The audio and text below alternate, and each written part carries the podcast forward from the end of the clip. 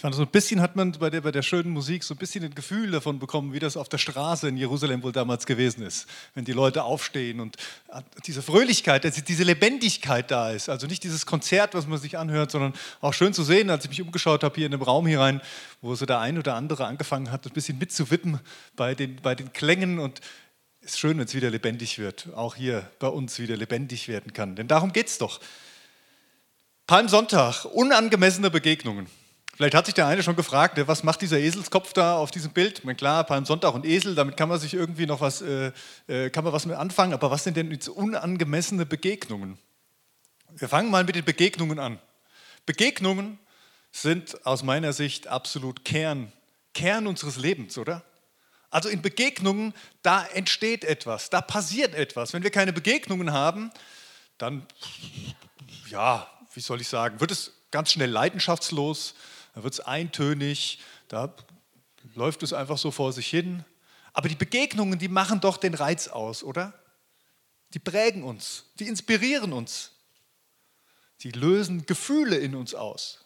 Positive wie negative, Schmetterlinge im Bauch, wenn wir verliebt sind oder auch Ärger, wenn uns jemand so gar nicht passt. Da regt sich was in uns. Die lösen auch bei uns aus, dass wir uns hinterfragen, dass wir anfangen, über uns selber nachzudenken, im, im Lichte des anderen, der uns gegenübersteht. Manchmal fühlen wir uns dann unwürdig oder nicht gut genug. Manchmal ja, triumphieren wir aber auch, fühlen uns siegreich, werden stolz. Wir können neidisch werden im Miteinander. Manchmal fühlen wir uns sicher und verstanden, wertvoll und geschätzt. Und wir könnten diese Liste sicherlich noch sehr viel weiterführen. Begegnungen, um das mal auf den Punkt zu bringen, Begegnungen machen uns lebendig. Wenn Begegnungen da sind, dann spüren wir, dass wir am Leben sind. Und die Dinge, die ich gerade aufgezählt habe, manche sind positiv, manche würden mir sagen negativ, die sollen wir doch nicht haben, aber sie gehören zu unserem Leben dazu. Und sie sind Teil unseres Lebens und sie sind Teil von dem, wie Gott uns geschaffen hat. Sie machen uns lebendig. Und auch von diesen vielleicht negativen Gefühlen ist nicht das Problem, dass wir sie haben ab und zu, sondern eher die Frage, was wir damit machen und wie wir damit umgehen. Begegnungen machen unser Leben lebendig. Und unangemessene Begegnungen? Was ist mit dem Unangemessen? Es passiert ständig. Es passiert ständig, dass wir unangemessene Begegnungen haben oder dass wir anderen unangemessen begegnen. Und ich rede jetzt hier überhaupt nicht von, von Grenzüberschreitungen. Ich rede hier nicht von übergriffigen Begegnungen oder sogar missbräuchlichen die, über die reden wir gar nicht, weil die sind definitiv nicht gut und die wollen wir auch nicht haben. Die wollen wir auch nicht relativieren unter dem, so nach dem Motto, na, das passiert halt eben. Nee, die sind nicht gut. Aber unangemessen sind wir trotzdem ganz oft, oder?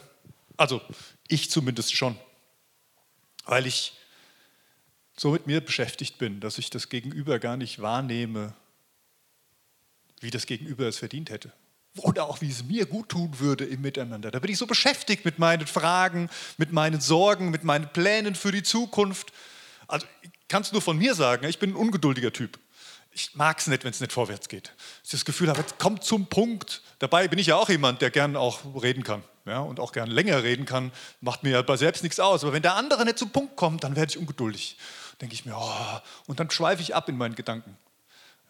In der Schule ging mir das früher ganz oft so, dass ich abgeschweift bin mit meinen Gedanken und irgendwo ganz anders war, aber nicht bei dem Gegenüber, nicht in dieser Begegnung, die für mich, für mich vielleicht so wertvoll gewesen wäre. Und das ist unangemessen. Das ist nicht empathisch, das ist an mancher Stelle egoistisch und an vielen Stellen auch respektlos. Aber so sind wir, so ticken wir. Und ich stehe jetzt hier heute Morgen nicht mit dem erhobenen Zeigefinger und sage, pass auf, kleines Herz, kleiner Geist, was du tust. Nein, überhaupt nicht. Ich stehe hier, weil es mir genauso geht, weil ich das habe und weil ich entdecken möchte, wie wertvoll Begegnungen für uns sind und vor allen Dingen, wie wertvoll Jesus in diesen Begegnungen reagiert hat. Unangemessenheit zerstört Begegnungen. Sie tötet das Leben, was lebendig macht in den Begegnungen. An Palmsonntag passieren viele dieser Begegnungen. Viele unangemessene Begegnungen. Ja, Chrisse hat den Einzug in Jerusalem schon ein bisschen beschrieben. Und vielleicht könnt ihr es euch so vor dem bildlichen Auge vorstellen, wie Jesus dann auf diesem Esel entlang reitet und die ganze Gefolgschaft, seine Jünger und alle, die so zu seiner Gemeinschaft gehörten, im Schlepptau hinterher. Und die Menschenmassen stehen an der Seite und jubeln ihm zu, rufen Hosianna, dem Sohn Davids, und wedeln mit, ihnen, mit ihren Palmzweigen und werfen ihre Kleider auf den Boden. Und da ist ganz viel Emotion drin. Ja, vielleicht nehmt ihr mal die Perspektive von so einem Jünger ein, der da hinter Jesus herläuft. Was hat er wohl gedacht? Wie ging es dem wohl dabei? Wow, das war besonders. Das, jetzt jetzt ging es los und er war mittendrin und da war bestimmt ein bisschen Stolz dabei. Vielleicht auch ein bisschen Fragen und der eine Jünger hat sich ein bisschen schlecht gefühlt, weil der andere so ganz nah an Jesus lief und er nicht ganz viele dieser Emotionen, die da auf einmal aufkommen. Und das, das Volk irgendwie draußen, und die haben eine Erwartung, dass Jesus jetzt die Römer besiegt und aus dem Land wirft und, und die Freiheit kommt und sie jubeln ihm zu. Und wenn ihr die Geschichte kennt, wisst ihr genau, drei Tage später, nee, eine Woche später ungefähr, haben sie gerufen, kreuzige ihn. Den gleichen, den sie da noch bejubelt haben als den, den kommenden Retter. Ganz viel Begegnungen. Ich möchte aber heute mit dem Bibeltext nicht bei diesem Einzug einsteigen, sondern ich möchte ein bisschen vorher ansetzen. Eine Szene, die zumindest im Johannesevangelium direkt vorher beschrieben wird. In anderen Evangelien könnte man auch zu dem Schluss kommen, dass es irgendwie nachher war, nach dem Einzug. Sei mal dahingestellt, ist glaube ich nicht so entscheidend. Eine Szene, die aber in direktem Zusammenhang mit diesem triumphalen Einzug steht, wo es auch um Begegnungen geht. Und ich lese uns einen Text vor aus Johannes Kapitel 12, die Verse 1 bis 11. Sechs Tage vor Beginn der Passafeierlichkeiten kam Jesus nach Bethanien in die Heimatstadt von Lazarus, jenes Mannes, den er von den Toten auferweckt hatte. Dort wurde zu seinen Ehren ein Festessen gegeben. Martha bediente die Gäste und Lazarus saß mit ihm am Tisch. Da nahm Maria ein zwölf Unzen fassendes Fläschchen mit kostbarem Nadenöl, salbte Jesus mit dem Öl die Füße und trocknete sie mit ihrem Haar. Der Duft des Öls erfüllte das ganze Haus. Da sagte Judas Iskariot, einer seiner Jünger, der, der ihn später verriet, dieses Parfüm war ein kleines Vermögen wert. Man hätte es verkaufen und das Geld den Armen geben sollen. Doch es ging ihm gar nicht um die Armen. Er war ein Dieb und führte die Kasse der Jünger und entwendete hin und wieder etwas Geld für den eigenen Bedarf. Jesus erwiderte, lass sie. Sie hat es als Vorbereitung für mein Begräbnis getan. Die Armen habt ihr immer bei euch, aber ich werde nicht mehr lange bei euch sein. Als die Leute erfuhren, dass Jesus dort war, kamen sie scharenweise herbei, um nicht nur Jesus, sondern vor allem Lazarus zu sehen, den Jesus von den Toten auferweckt hatte. Daraufhin beschlossen die obersten Priester, auch Lazarus umzubringen. Denn seinetwegen waren viele Leute von ihnen abgefallen und glaubten nun an Jesus. Eine Geschichte, im direkten Kontext zu diesem triumphalen Einzug. Eine Geschichte voller Personen, die da beschrieben werden, die sich scheinbar alle völlig unangemessen verhalten, oder? Mein erster Punkt für, für, diese, ähm, ja, für diese Predigt heißt die zwischenmenschlichen Spannungen. Die zwischenmenschlichen Spannungen. Und hier werden so ein paar beschrieben. Fangen wir mal an. Martha wird genannt. Martha, was tut Martha? Martha bedient. Wenn man ein bisschen die Evangelien gelesen hat, dann stellt man fest, ach, da gab es doch schon mal so eine Geschichte mit Martha und ihrer Schwester, als Jesus da war. Und Martha hat bedient, Martha hat die Küche geschmissen, Martha hat geschuftet und Maria, die andere Schwester, die war die, die bei Jesus saß und ihm zugehört hat. Und irgendwann wird die Martha sauer und sagt, Maria, sag mal, wie sieht es denn aus? Willst du eigentlich auch mal was machen hier? Oder muss ich das alles alleine machen? Und dann greift Jesus ein und sagt, na ja, Vielleicht hat Maria aber die, die, die, richtige Entscheidung getroffen, mir jetzt hier zuzuhören, weil ist das nicht wichtiger, als jetzt die ganze Zeit zu bedienen und zu gucken, dass alles perfekt ist? Diese Geschichte war gelaufen. Und jetzt sind sie wieder in dem gleichen Haus und was passiert? Martha ist wieder am Bedienen. Martha ist wieder am Schuften. Martha rennt wieder von A nach B, macht vielleicht auch ein bisschen bisschen Wind, dass die anderen auch denken, ja, also vielleicht hat es Johannes extra auch nochmal aufgeschrieben hier, weil er dachte, ja, es ging mir auch auf den Keks, dieser Stress da permanent, dass ja alles an der richtigen Stelle steht, dass alles sauber ist, dass das Geschirr wieder gespült ist. Weiß nicht, ob du das kennst. War das nicht unangemessen? Hatte sie nicht ihre Lektion eigentlich schon gelernt beim letzten Mal? Und wie sehr ist sie dabei am Bedienen und am Rennen und am Machen? Martha. Ja, und dann ist ja auch noch Lazarus da. Lazarus, von dem es heißt, der saß mit Jesus am Tisch. Der hat sich bedienen lassen. Na bitte, Lazarus, der, der, der hat doch Jesus sein Leben zu verdanken. der ist doch derjenige, der jetzt hier eigentlich anfangen müsste, Jesus die Füße zu waschen oder was auch immer, die, diese ganzen Dinge zu tun. Der, der hockt sich einfach an den Tisch und isst mit, hat eine schöne Zeit mit Jesus. Ja, und Maria ist natürlich auch noch da, die Schwester. Diese drei Geschwister, die da in diesem Haus irgendwie auch waren. Ich weiß nicht, ob es ihr Haus war oder ob sie woanders waren. Maria macht mal wieder das komplett andere. Ne? Braucht mal wieder diesen besonderen Auftritt vielleicht auch. Und holt das kostbarste Öl, was sie im Haus finden kann, wahnsinnig teuer und schüttet es über die Füße von Jesus. Salbt die Füße damit, trocknet es theatralisch mit den Haaren ab. Völlig emotional, völlig unangemessen, oder? Also zumindest empfindet das Judas. Judas, der es auch ausspricht, vielleicht haben es die anderen auch so empfunden. Geht uns ja manchmal auch so, ne? Dass wir so das Gefühl haben, auch, auch so in Gottesdiensten, oh, da ist jetzt aber wieder jemand dabei hier vorne, der ist so emotional, Ach, doch unangemessen. Und der andere denkt, oh, das war aber wieder nüchtern heute, völlig unangemessen. Und wir merken, was angemessen ist und was unangemessen ist, passiert ganz oft im Zwischenmenschlichen zwischen uns, weil wir so unterschiedlich ticken, weil wir so anders empfinden. Ja, in jedem Fall empfand Judas das als sehr unangemessen, was diese Maria da tat, diese Verschwendung.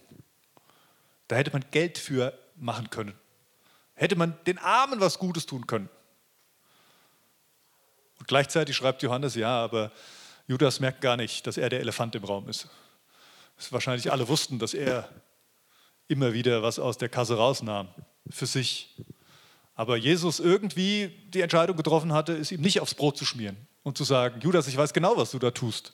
Erzähl mir nichts vom Geld, sondern ihn auch irgendwie machen lässt. Ja, und dann gibt es ja dann noch das Volk das Volk, was beschrieben ist, die dann kommen, scharenweise, als sie mitkriegen, oh, da ist, da ist Jesus bei Lazarus im Haus. Und, und spannenderweise steht dann hier auch noch explizit dabei, sie kommen eigentlich gar nicht hauptsächlich wegen Jesus, sondern vor allen Dingen wegen Lazarus, wegen der Attraktion, wegen diesem Hype, wegen diesem Besonderen, was sie sehen wollen, wo sie dieses, vielleicht, vielleicht passiert ja wieder irgendwie so was Besonderes. Und letztlich gibt es dann noch die Priester, die werden hier beschrieben. Ich weiß nicht, ob es Priester waren, wer wir sich vorstellen kann. Auf jeden Fall wahrscheinlich die religiösen Führer irgendwie, die es ja auf Jesus sowieso schon ein bisschen abgesehen hatten. Denen klar war, mit diesem Jesus kommen wir nicht hin. Und jetzt feststellen, aber eigentlich ist ja der Lazarus der Grund dafür, weshalb die alle zu diesem Jesus gehen. Naja, ganz klar. Also nicht nur Jesus um die Ecke bringen, sondern den Lazarus gleich mit oder vielleicht sogar vorher, damit dieser Hype ein bisschen abnimmt. So, und jetzt beantwortet mir mal die Frage, Wer verhält sich jetzt eigentlich angemessen in dieser Situation? Und ich habe festgestellt, eigentlich keiner, oder?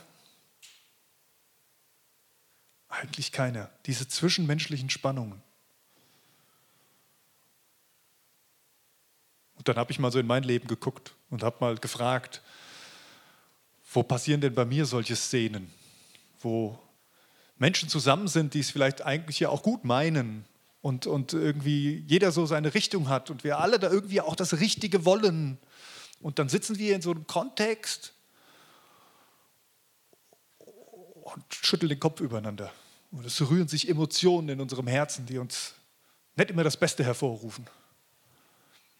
Und wir reden hintenrum über den anderen, wie der sich wieder so unangemessen verhält. Und gleichzeitig haben wir ja Jesus eingeladen, in unserer Mitte zu sein, oder? Und das ist genau wie in dieser Szene. Jesus sitzt da mittendrin. Er sitzt mittendrin in diesen ganzen Begegnungen. Die zwischenmenschlichen Spannungen. Der zweite Punkt ist die angemessene Haltung. Was ist denn jetzt die angemessene Haltung? Was wäre denn richtig, wenn wir in Kategorien von richtig und falsch denken würden? Maria wird hier verteidigt. Das ist die Szene, die am meisten rausgeholt wird. Zu sagen, Maria, die, die jetzt das Öl verschwendet hat, in Anführungszeichen, scheinbar, die wird ein bisschen herausgestellt, zu sagen, ja, aber das, das ist doch gut, lass sie doch, sagt Jesus. Jesus verteidigt sie ein bisschen.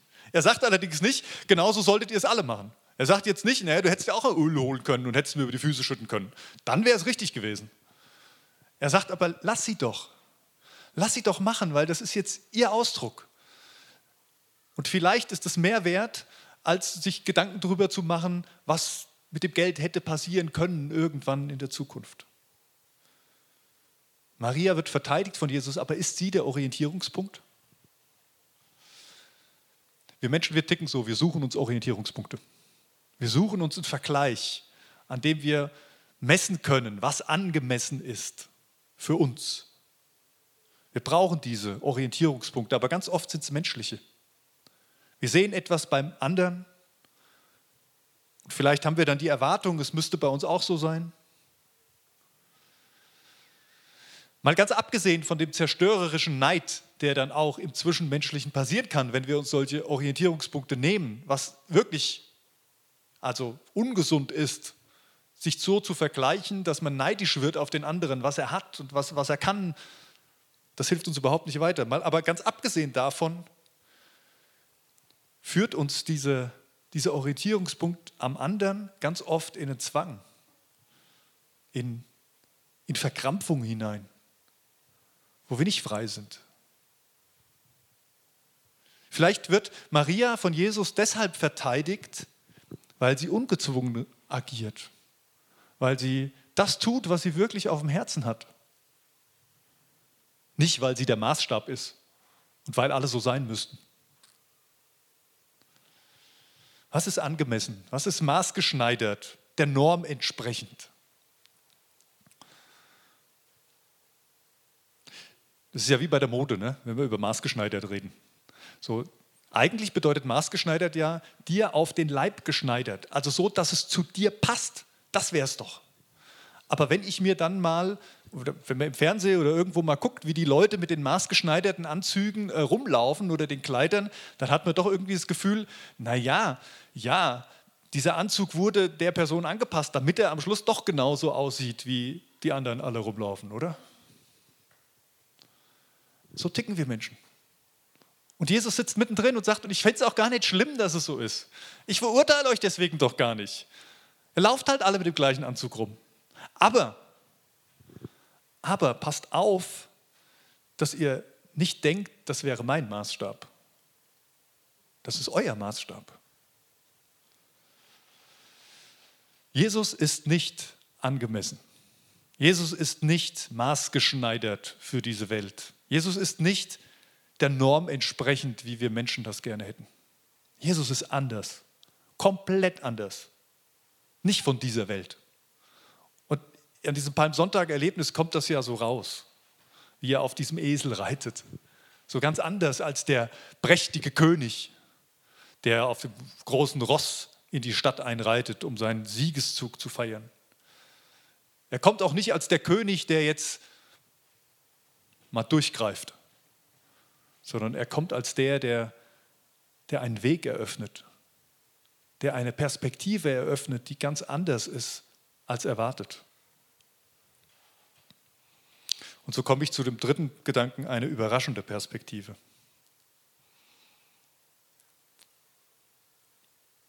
Diese überraschende Perspektive durfte auch der Esel einnehmen übrigens. Ne?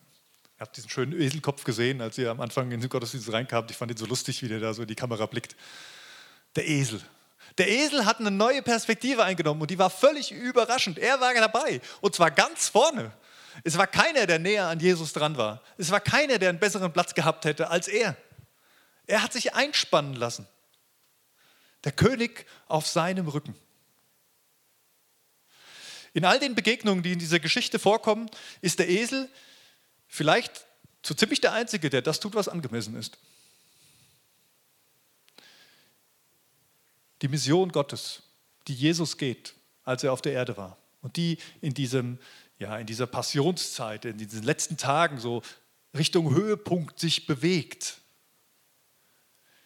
die geht Jesus. Jesus ist der, der diese Mission geht. Wie Martha, Maria, Lazarus, Judas, die Priester oder wie auch immer sich verhalten oder sich verhalten haben in dieser Geschichte, ist für diesen Weg, für diese Mission eigentlich erstmal überhaupt nicht entscheidend. Entscheidend ist, wer hier unterwegs ist. Entscheidend ist, dass er, der Erlöser, der Messias, diesen Weg geht. Und entscheidend ist die Frage, was es mit dir macht. Nicht, was du machst. Nicht, was wir tun, sondern was er tut, ist entscheidend. Was er für uns tut. Und ob wir frei sind dafür, das anzunehmen, das zu empfangen. Oder ob wir so verkrampft sind in all den Normen, die wir meinen, denen wir meinen, entsprechen zu müssen. Der Esel lässt sich ziehen. Der Esel lässt sich einspannen. Und auch das war nicht entscheidend. Ja, es wird ja extra nochmal betont, dann in, später in dieser, äh, in dieser Einzugsgeschichte, dass das mit dem Esel nur passiert ist, damit sich das Prophetenwort erfüllt. Also was im Alten Testament der Prophet gesagt hat, dass eben der König auf dem Esel einreiten wird, das musste sich, musste, musste sich jetzt erfüllen und deswegen ist der Esel interessant. Aber ganz ehrlich, wenn im Alten Testament gestanden hätte, äh, der Messias fliegt auf einer Gans in die Stadt ein, dann wäre es kein Esel gewesen, dann wäre es eine Gans gewesen. Es ist nicht entscheidend, was der Esel tut, sondern es ist entscheidend, dass er sich einbinden lässt.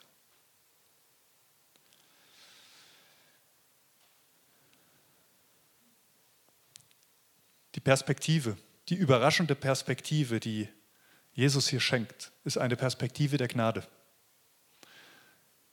Ein, ein, ein Ausdruck, der mich in, den, in der letzten Woche, der mir letzte Woche ein paar Mal begegnet ist, wo wir uns als Älteste auch darüber unterhalten haben welche Perspektive wir haben wollen, welche Perspektive uns prägen soll. Und wir haben festgestellt, es ist diese Perspektive der Gnade, die Jesus hier eröffnet.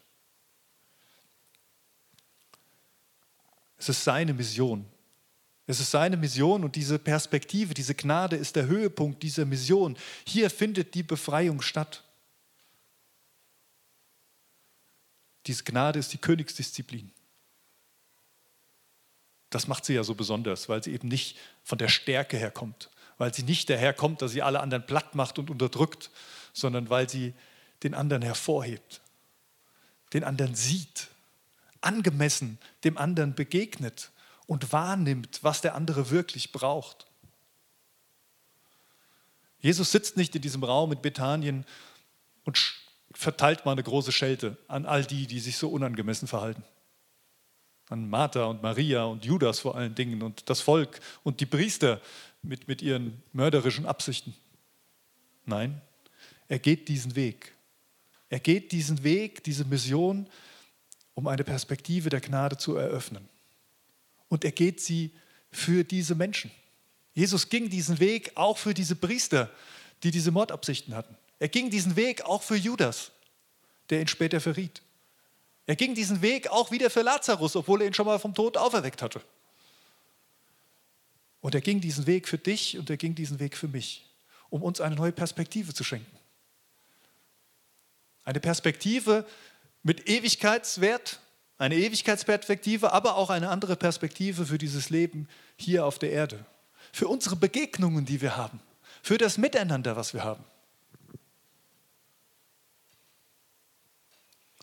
Ich bin so, ich bin so dankbar ähm, über unsere ukrainischen Gäste, muss ich gestehen.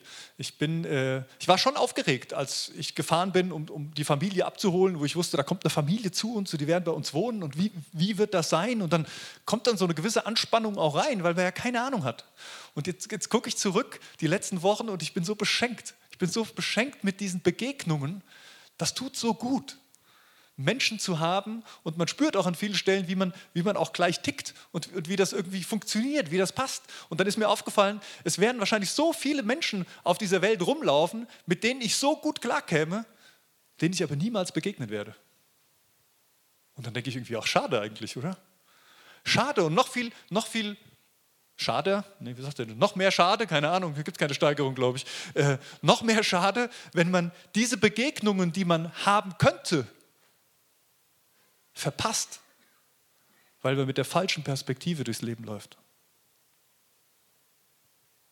Ich hatte am Freitag ein Gespräch mit einem jungen Mann, was ich total klasse finde, wo ich mich immer sehr gern unterhalte. Und wir haben, uns, wir haben uns darüber unterhalten, wie das so ist mit der Beziehung mit Gott, mit der Gottesbeziehung und, und was wir dafür tun können und was wir vielleicht dafür tun sollten. Und dann haben wir gebetet miteinander und in diesem Gebet hatte ich ein Bild.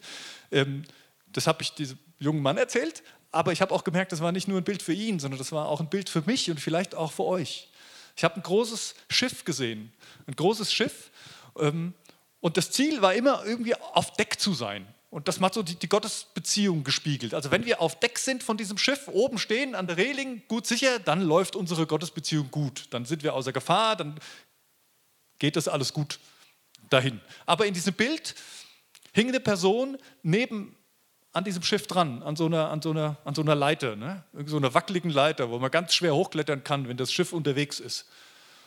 Und hing da dran und hat sich verkrampft festgehalten, weil man gespürt hat, es fehlt jetzt nicht mehr viel und da bin ich unten angekommen. Und dann wird es gefährlich. Und dann falle ich von diesem Boot runter und dann bin ich vielleicht weg. Das fährt dann einfach weiter und ich bin zurückgelassen. Also versucht diese Person, die da dran hängt, mit aller Kraft hochzuklettern, um wieder an Deck zu sein. Und dann hat in diesem Gebet die Perspektive gewechselt. Und dann hat man gesehen, wo diese Person hängt und dass da unten drunter gar nicht das Wasser kam, sondern dass das nur ein Teil von diesem Boot war, wo es runterging und unten das Boot immer noch war und weiterging. Und dann ging wieder eine Leiter runter und da war immer noch das gleiche Boot. Und dann ging wieder eine Leiter runter und da war immer noch das gleiche Boot. Und es war so, als hätte Gott gesagt, jetzt klammer dich mal nicht so verkrampft an diese Leiter und versuch so, wie du meinst, hier auf Deck zu kommen. Weite mal deinen Blick, schau dich mal um. Du wirst nicht fallen. Ich werde dich nicht loslassen, wenn du jetzt diese Leiter nicht hochkommst. Schau dich um. Nimm den anderen Weg. Da stehe ich und reiche dir die Hand. Komm doch da lang. Ja, ich will auch, dass du an Deck kommst. Ich will auch, dass du diese Gottesbeziehung mit mir lebst. Aber jetzt verkrampf dich mal nicht, weil du meinst, das geht nur auf diesem einen Weg. Mich hat dieses Bild sehr angesprochen. Und ich finde mich da auch selbst drin, wo ich merke, ja, ich bin auch manchmal verkrampft. Ich habe so meine Perspektive und merke gar nicht, wie unangemessen ich darin bin. Gott gegenüber, Jesus gegenüber, aber vielleicht auch meinen Mitmenschen gegenüber. Die Frage ist nicht, bist du angemessen? Die Frage ist, bist du dabei? Bist du dabei, wenn der König einzieht? Bist du dabei, wenn er den Weg seiner Mission zu Ende geht? Bist du dabei, wenn er dieser Welt eine neue Perspektive schenken möchte? Nicht die Perspektive der Leistung, nicht die Perspektive des Tuns, sondern die Perspektive der Gnade. Ich wünsche dir und ich wünsche mir, dass wir vielleicht diese Karwoche, die vor uns liegt, diese Woche Richtung Ostern, diese Passionszeit, uns mal fragen, mit welcher Perspektive gehen wir da rein? Vielleicht Jesus einladen, uns eine neue Perspektive zu schenken. Und ich wünsche dir Begegnungen. Begegnungen, die, die dir helfen, eine andere Perspektive zu kriegen. Es sind so viele Menschen da und ich freue mich so, dass auch hier wieder mehr Begegnung möglich ist. Ja, an der Stelle kann ich auch schon sagen, dass wir an Karfreitag und an Ostersonntag keinen Livestream haben werden. Nicht, weil wir es nicht wollten, sondern einfach, weil das Personal dafür nicht da ist und wir es nicht umsetzen können. Aber es ist ja auch wieder Begegnung möglich. Insofern, ihr alle, die ihr zu Hause seid, ich lade euch ein, kommt in diese Begegnungen wieder rein. Ich, vorsichtig sein finde ich gut. Und trotzdem ist es wichtig, dass wir Begegnungen haben, denn die machen uns lebendig. Und dafür hat Gott uns auch geschaffen, dass wir Gemeinschaft haben, weil auch er uns immer wieder in dieser Gemeinschaft begegnen will. Ich wünsche dir diese Begegnungen jetzt in dieser Osterzeit dass du vielleicht mal anders auf die Begegnung blickst. Dass du es vielleicht auch schade findest, dass du nicht all den Menschen begegnen kannst, denen du vielleicht gerne begegnen willst. Aber umso mehr, umso mehr diese Begegnungen, die du hast, die du haben kannst, auch lebst. Aus einer Perspektive der Gnade heraus. Lass uns beten. Jesus, ich danke dir, dass du mittendrin bist in unseren Spannungen. Dass du mitten hineingekommen bist in dieses ganz normale irdische Leben, das jeder von uns leben muss. Unabhängig davon, welchen Job wir haben, wie groß unser Bankkonto ist, ob wir gesund sind oder krank oder was auch immer. Du bist hineingekommen, nicht um uns zu schelten, nicht um uns allen mal den Kopf zu waschen, sondern uns einen Weg aufzutun, eine Perspektive zu eröffnen, die viel größer ist als das, was wir von uns aus sehen können. Herr, und ich danke dir, dass du diesen Weg zu Ende gegangen bist. Bis ans Kreuz, bis in den Tod. Dass du bis ganz unten hinabgestiegen bist. um von unten heraus den Boden zu legen, dass wir stehen können, dass wir nicht fallen, sondern dass wir in dir sein dürfen, an deiner Hand sein dürfen. Ja, Herr, und manchmal wünsche ich mir, dass ich mehr bin wie der Esel, der vielleicht gar nicht so nachdenkt und immer alles hinterfragt und genau wissen will, sondern der hört, was du sagst und sich auch einfach mal einspannen lässt, um dann beschenkt zu werden in, in Begegnungen, die, die lebensspendend sind, die lebendig machen. Danke, dass du hier immer noch hier bist und dass du, dass du immer noch unterwegs bist mit deinem Heiligen Geist in uns. Bewege uns an dieser Stelle, Herr. Begegne uns in unserem Herzen, ganz tief drin. Amen.